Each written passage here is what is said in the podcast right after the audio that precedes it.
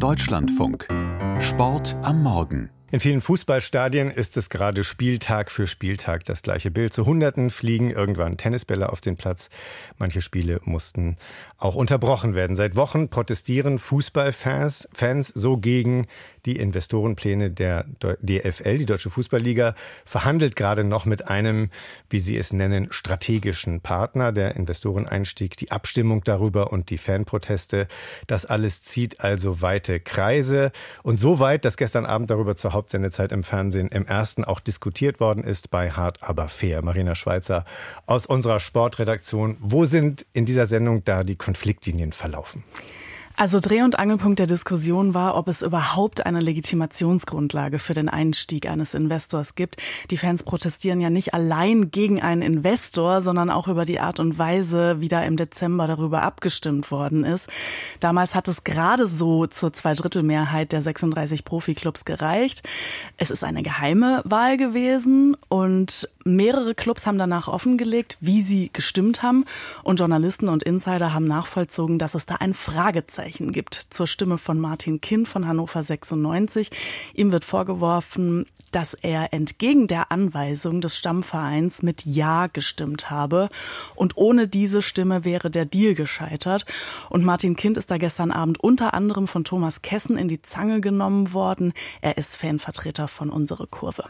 Herr Kind hat eigentlich gerade die Möglichkeit, sehr einfach sehr viel Schaden vom deutschen Fußball abzuwenden. Denn all das, was gerade läuft, egal ob man jetzt Pro- oder Contra-Investor ist, muss man natürlich sagen, dass wir überhaupt an diesem Punkt sind. Das schadet schon dem deutschen Fußball massiv. Und äh, ich glaube, da reden wir nicht über ein paar Tennisbälle, die das Ganze jetzt noch abmildern können, sondern letzten Endes reden wir darüber, ob Herr Kind mit Ja oder mit Nein gestimmt hat, ob er sich die Weisung des TV gehalten so wäre, hat oder nicht. Änderte. Was Dann hätten wir zumindest Gewissheit, weil das ist ja das, was eigentlich hinter den Protesten steckt und hinter dem, was kritisiert wird, dass die demokratische Akzeptanz nicht gegeben ist oder zumindest massiv angezweifelt wird, insbesondere aufgrund ihres Verhaltens und, wenn ich das so sagen darf, ihrer Rumeierei in der Diskussion danach. Aber Martin Kind ist dabei geblieben, er legt sein Votum nicht offen. Und wie begründet er das?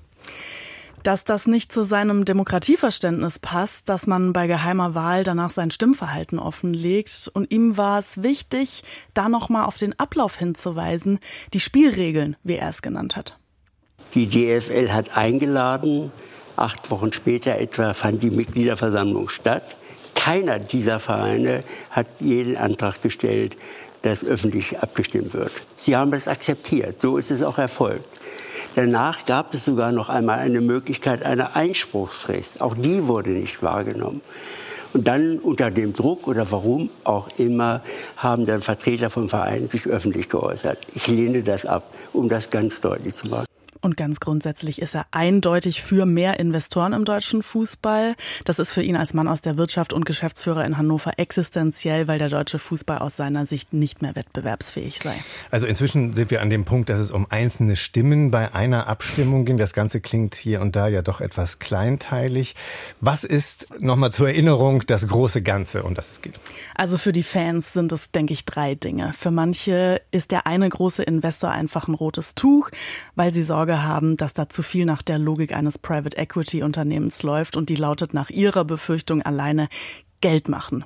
Da wollen sie ihren Fußball raushalten. Dann geht es um eine Art heilige Kuh des deutschen Profifußballs, die 50 plus 1 Regel, die besagt, dass die Stammvereine und nicht Kapitalgesellschaften oder Einzelne das Sagen haben in einem Verein. Und das Prinzip dahinter, das steckt auch in dem Vorwurf an Martin Kind, dass er eben anders abgestimmt habe, als der Stammverein ihm aufgetragen hat.